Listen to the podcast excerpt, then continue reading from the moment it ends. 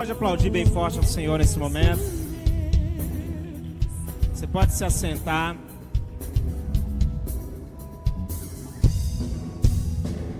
Já quero convidar você a estar abrindo sua Bíblia comigo no livro de Salmos. Abra sua Bíblia. Salmo capítulo de número 40.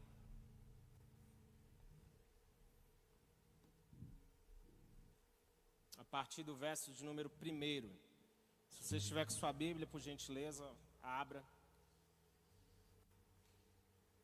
Verso de número 1, a Bíblia diz assim: Coloquei toda a minha esperança no Senhor, e ele se inclinou para mim e ouviu o meu grito de socorro. Ele me tirou de um poço de destruição, de um atoleiro de lama, pôs os meus pés sobre uma rocha e firmou-me num local seguro pôs um novo cântico na minha boca, um hino de louvor ao nosso Deus. Muitos verão isso e temerão e confiarão no Senhor.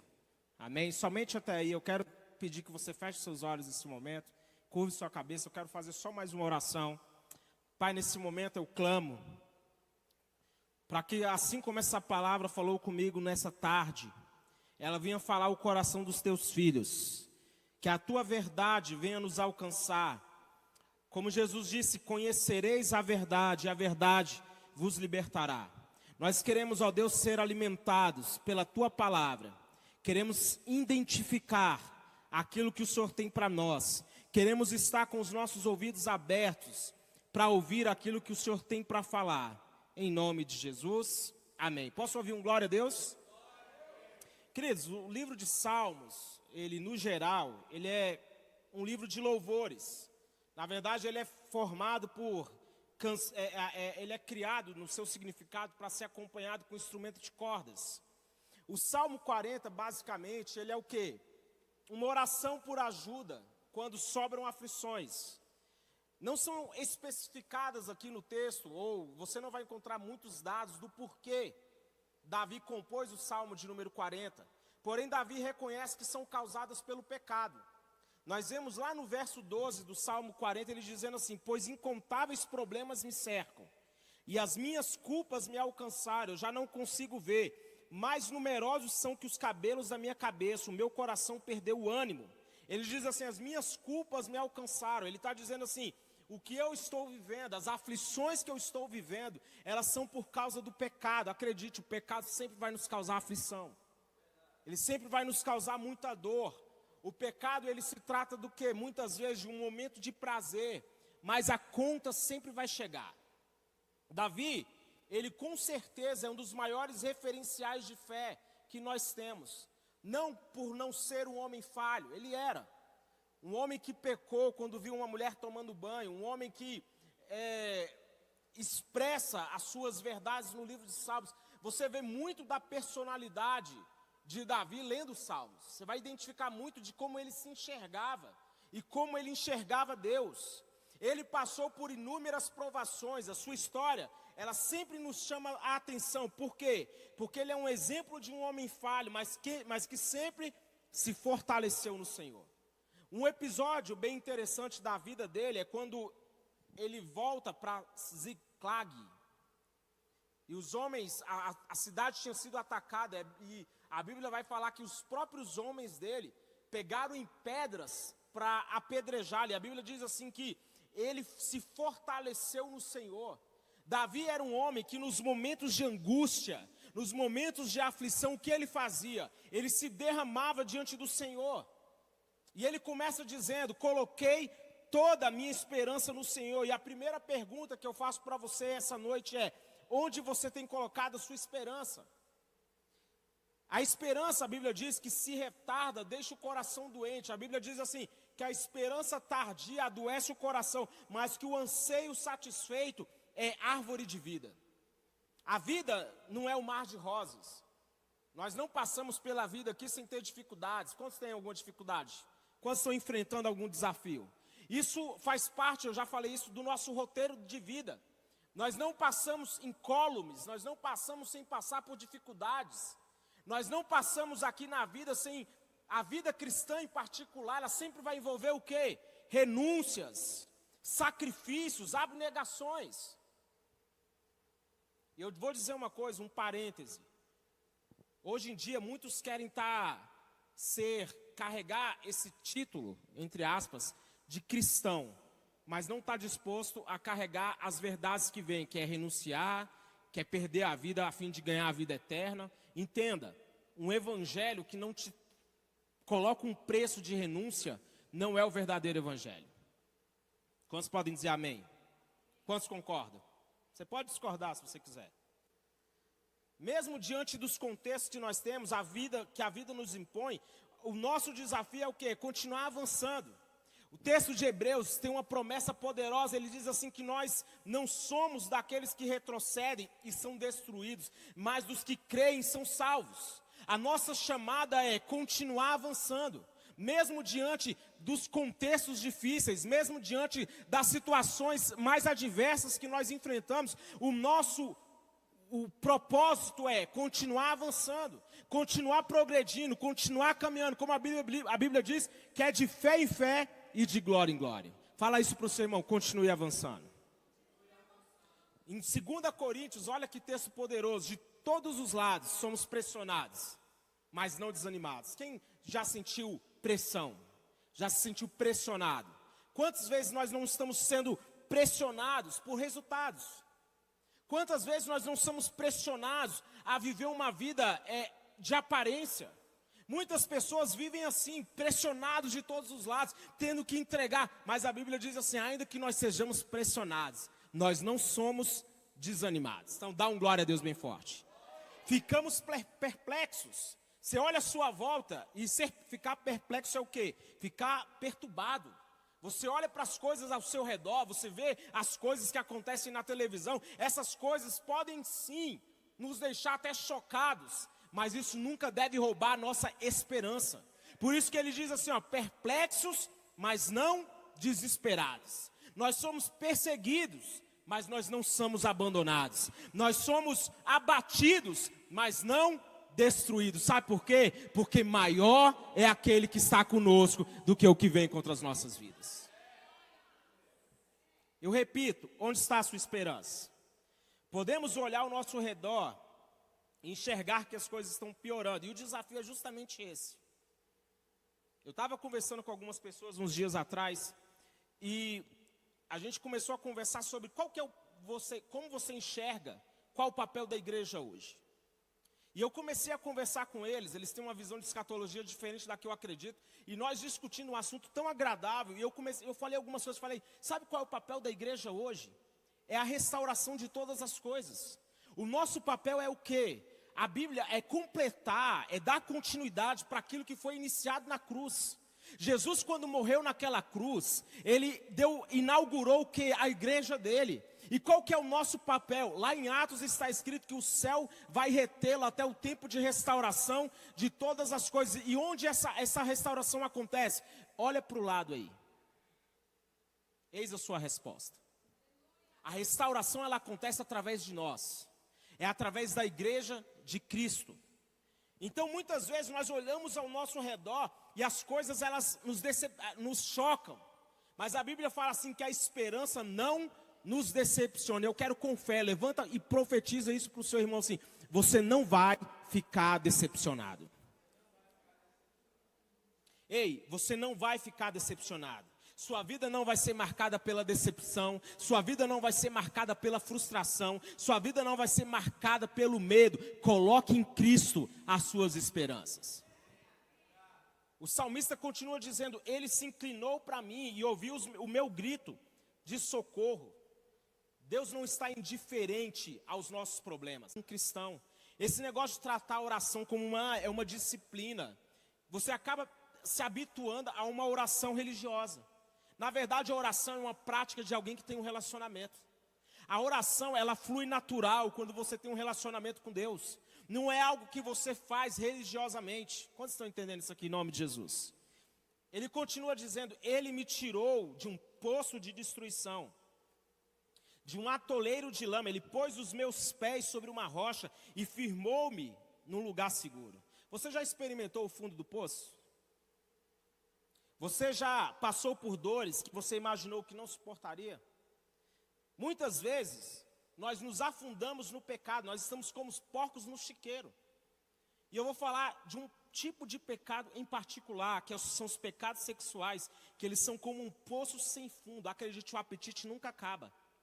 Então, se você está ouvindo essa palavra aqui, se você está tendo que lidar com pecados sexuais, acredite, está na hora de você buscar ajuda, buscar conselho, buscar oração. Sabe por quê? Porque é, isso é um poço sem fundo, é um atoleiro e não é fácil sair dele.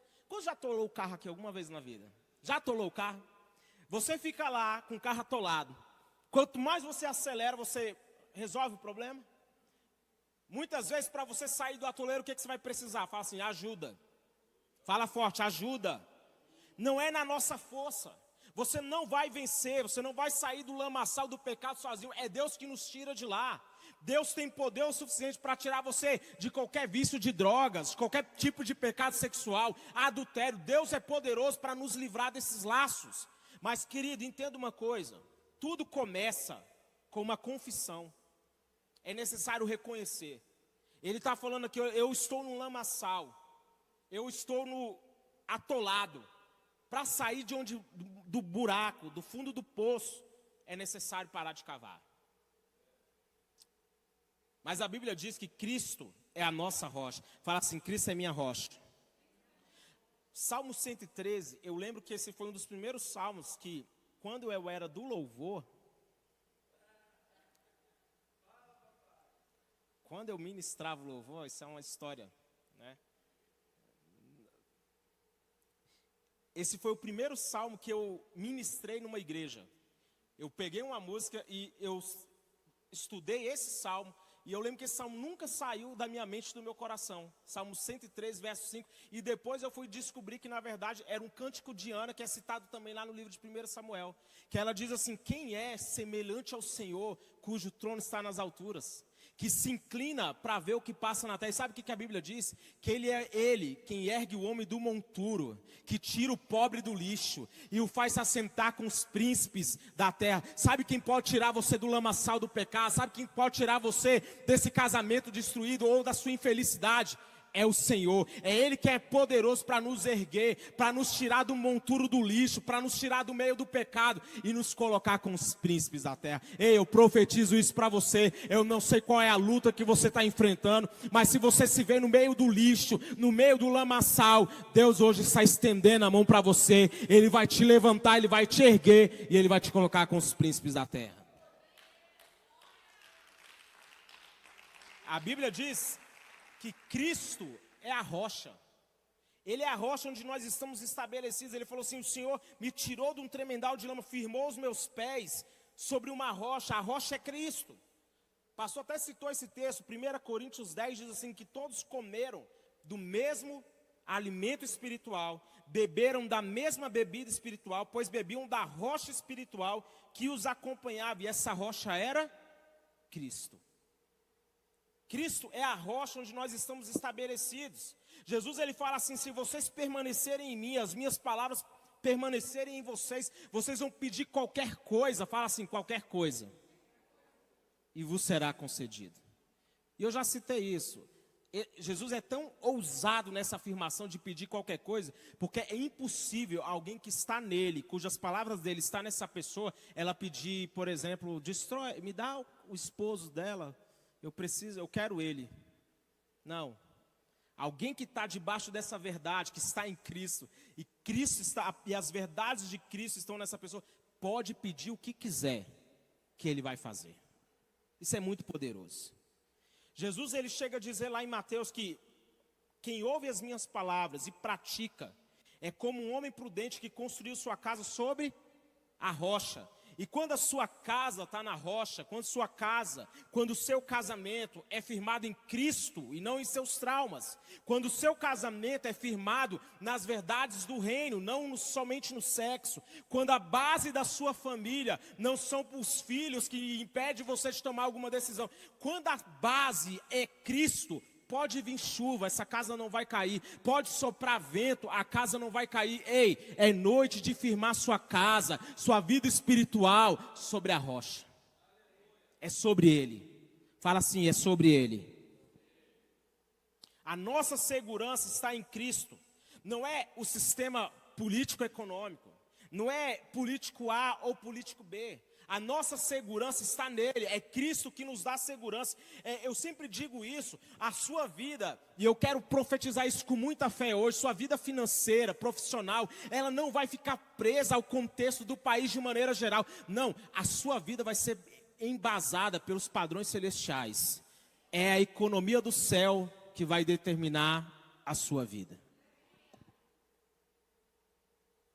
Ele continua dizendo: Pois um novo cântico na minha boca, um hino de louvor ao nosso Deus. Eu quero dizer que Deus vai te dar uma nova canção para esse novo tempo. E eu pergunto: qual que é a sua canção? Para algumas pessoas a canção é aquela: Pensa em mim, chora por mim, liga para mim, não, não liga para ele. Tem gente que a canção dele é, é, canções são expressões de alma. Então eu pergunto, se você só escuta lá o na boquinha da garrafa, como é que está sua alma? É porque eu não lembro, não lembrei de outra. Canções são expressões de alma, que as canções revelam como, muito do seu coração. Acredite, música é algo muito poderoso. Por isso, cuidado com aquilo que você escuta. Em Salmo, no Salmo 126 diz assim que aqueles que semeiam com lágrimas, com cantos de alegria, fala isso para o seu irmão, cantos de alegria. Você pode ter passado uma época da sua vida que você estava ali com lágrimas, semeando, mas vai chegar o tempo que Deus vai te dar canções de alegria. Vai chegar um tempo onde você vai cantar, colher com alegria, cantos de alegria. Aquele que sai chorando enquanto lança semente, voltará com cantos de alegria, colhendo os seus feixes. Ei, eu profetizo cantos de alegria. Eu profetizo que Deus vai te dar uma canção de celebração. Você vai cantar músicas do céu. Você vai cantar as coisas que Deus está fazendo por você. Ei, você pode escolher, querido. A sua música pode ser uma música de lamento. Sua vida pode ser uma música, a, a, música da sua história, da sua vida, pode ser de aquela do, ah, do, do, ah, gente, alguma aí de traição, tem uma agora aí que fala que do WhatsApp. Eu não sei, sinceramente. Mas a, a, a questão é: escolha uma música para você que vai te impulsionar para o seu futuro, para os seus sonhos. Tem uma música do Diante do Trono, eu estava escutando ela, ela é tão antiga, mas tem um trecho dela que ela fala assim: é, Eu tenho sonhos grandes demais, e meu Deus os torna reais. Aí eu, eu, fico, eu pego esses trechos, eu viro para a Lígia e falo assim, Lígia, olha esse trecho. Eu tenho sonhos grandes demais. Quantos tem sonhos aqui? Levanta a mão, você tem sonhos aí? É Deus que torna eles reais. Essas são as músicas que você tem que cantar. Essas são as verdades que você tem que declarar. Essas, essas têm que ser as palavras que tem que estar na sua boca. Dificuldade, lutas, é, empecilhos, isso faz parte da vida. Mas eu tenho sonhos grandes demais e o meu Deus pode fazê-los reais. Ele termina dizendo: muitos verão esse trecho, verão isso e temerão e confiarão no Senhor. Muitos verão isso e vão ficar com inveja. É isso que o texto diz? Tem sabor de mel? Não. Muitos vão ver. E sabe o que, que vai acontecer? A sua vida, aquilo que Deus vai fazer na sua vida, não vai ser uma fonte para as pessoas invejarem, mas vai ser uma fonte para as pessoas crerem. As pessoas vão olhar para aquilo que Deus fez na sua vida. Aí tem gente aqui? Deus vai, as pessoas vão olhar para aquilo que Deus vai fazer em você e como está escrito aqui, ó, muitos verão isso e confiarão no Senhor. Quando Deus vê, quando as pessoas verem Deus te levantando, quando as pessoas verem Deus te erguendo, elas vão falar assim: esse Deus pode fazer. Esse Deus eu vou seguir. Sabe quem foi uma verdade expressa disso? Lázaro. Lázaro estava morto há quatro dias, já estava cheirando mal. Então a Bíblia diz que Jesus chega lá e fala assim: retira a pedra, Aí as irmãs de Lázaro, elas apresentam a Jesus o contexto.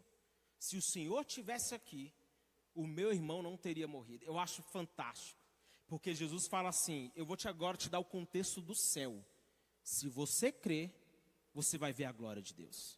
A realidade que estava esmagando aquelas mulheres era, elas acreditavam que Jesus era poderoso o suficiente para que se ele estivesse lá a tempo, o curar da doença. Então aquele homem morre.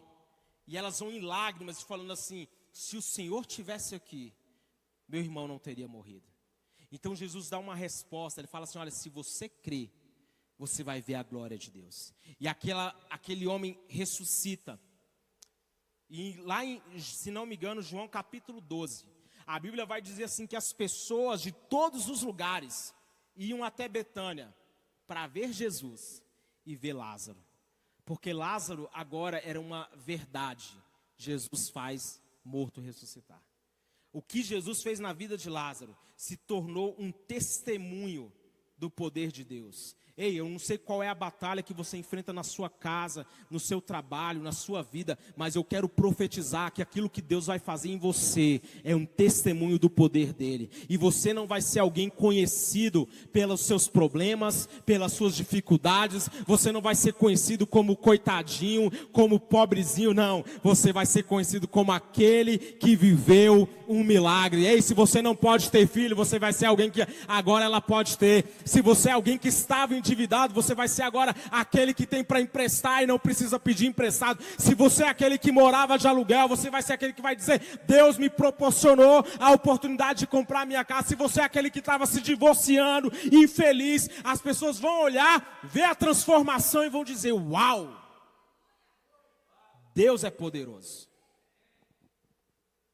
Eu acho que foi a Adriana compartilhou, não sei se foi ela, eu vi uma coisa interessante. Que a pessoa, quando separa, aí ela quer se transformar, né? Quer mudar a cara. Foi isso aí, né, Adriano? Muda, quer fazer um, embelezar, se reinventar. Se reinventa no seu casamento. Faça isso hoje. Para de ser só preguiçoso, dá uma malhada, homens, vai jogar uma bolinha, andar de bike. Eu estou me esforçando nisso aí. Tô, né? Tem certeza, pastor? Tenho. Estou sim, ela é testemunha. Tá? Eu quero concluir. Menos bacon, mais bola. Faça desses, esse slogan para você. Como é feliz o homem que põe no Senhor a sua confiança. Eu vou repetir essa pergunta: onde está a sua esperança? A Bíblia diz assim: que em seu nome as nações porão a sua esperança. Sair da lama não é fácil, requer primeiro que uma confissão Provérbios 28 diz assim: Aquele que encobre as suas transgressões não prospera, mas quem confessa e deixa alcança misericórdia. Como eu disse, a primeira regra para sair do fundo do poço é que parar de cavar. Quando nós nos desvencilhamos dos nossos erros do passado, quando nós começamos a focar nas nossas prioridades, quando a sinergia com as pessoas ao nosso redor, as coisas começam a dar certo. Mas na verdade, nós precisamos ser, fazer uma autorreflexão. Você, enquanto você não tiver um desejo ou uma conversa sincera na frente do espelho, onde você reconhece o lamaçal que você está, onde você reconhece que tem coisas na sua vida que estão erradas, que você precisa tratar, essa pregação aqui ela não vai adiantar nada. Mas se você entende que você precisa sair do lugar que você está, ele falou assim: Eu estou aqui no meio do lamaçal, mas é Deus quem me tira. Ele colocou assim: Olha, ele disse, o Senhor me tirou. Fala assim: Me tirou. Fala com fé: Me tirou. Pedro estava lá, saindo do barco, estava andando, Pedro estava avançando. De repente ele começou a reparar o que? Na força do vento, nas ondas. A Bíblia diz que ele afundou, mas Jesus estava lá. E ele estendeu a mão e o levantou, porque é isso que Deus faz. Ele não te deixa lá no monturo, ele não te deixa afundar. Quando você está afundando, se você recorrer a ele, Pedro gritou: Senhor, me socorre. Jesus foi lá, estendeu a mão e o levantou. Ei, é isso que Deus vai fazer com você hoje. Se você reconhecer que você precisa, se você fazer essa confissão, Ele é poderoso para te levantar do monturo, Ele é poderoso para te tirar do buraco, Ele é poderoso para te tirar do fundo do poço. Mas são coisas que nós precisamos confessar. Hoje, Jesus estendeu a mão e Pedro parou de afundar. Não importa, querido o que tem puxado você para baixo, Ele está com as mãos acessíveis para te levantar. Eu quero que você fique de pé.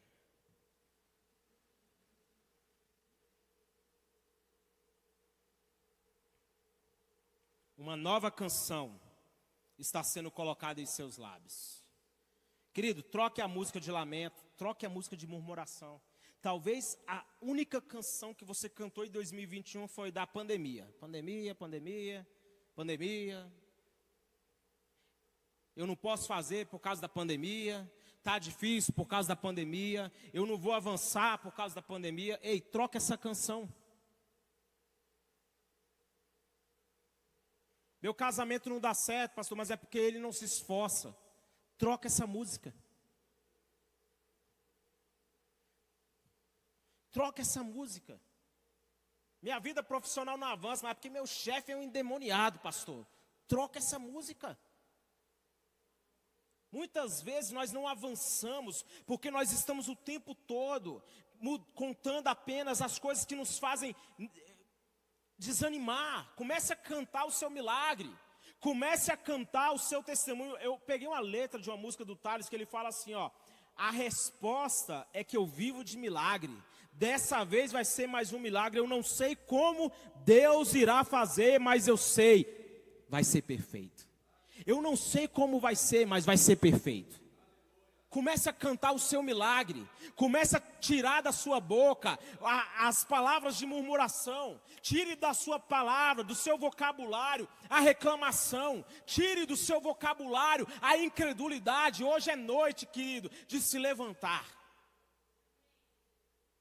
Deus é poderoso para nos levantar. Mas sabe o que, que aconteceu? Sabe como isso aconteceu? Sabe como Deus o tirou do lamaçal? e o colocou os pés sobre a rocha quando ele clamou, quando ele gritou por socorro. Hoje é noite de clamar.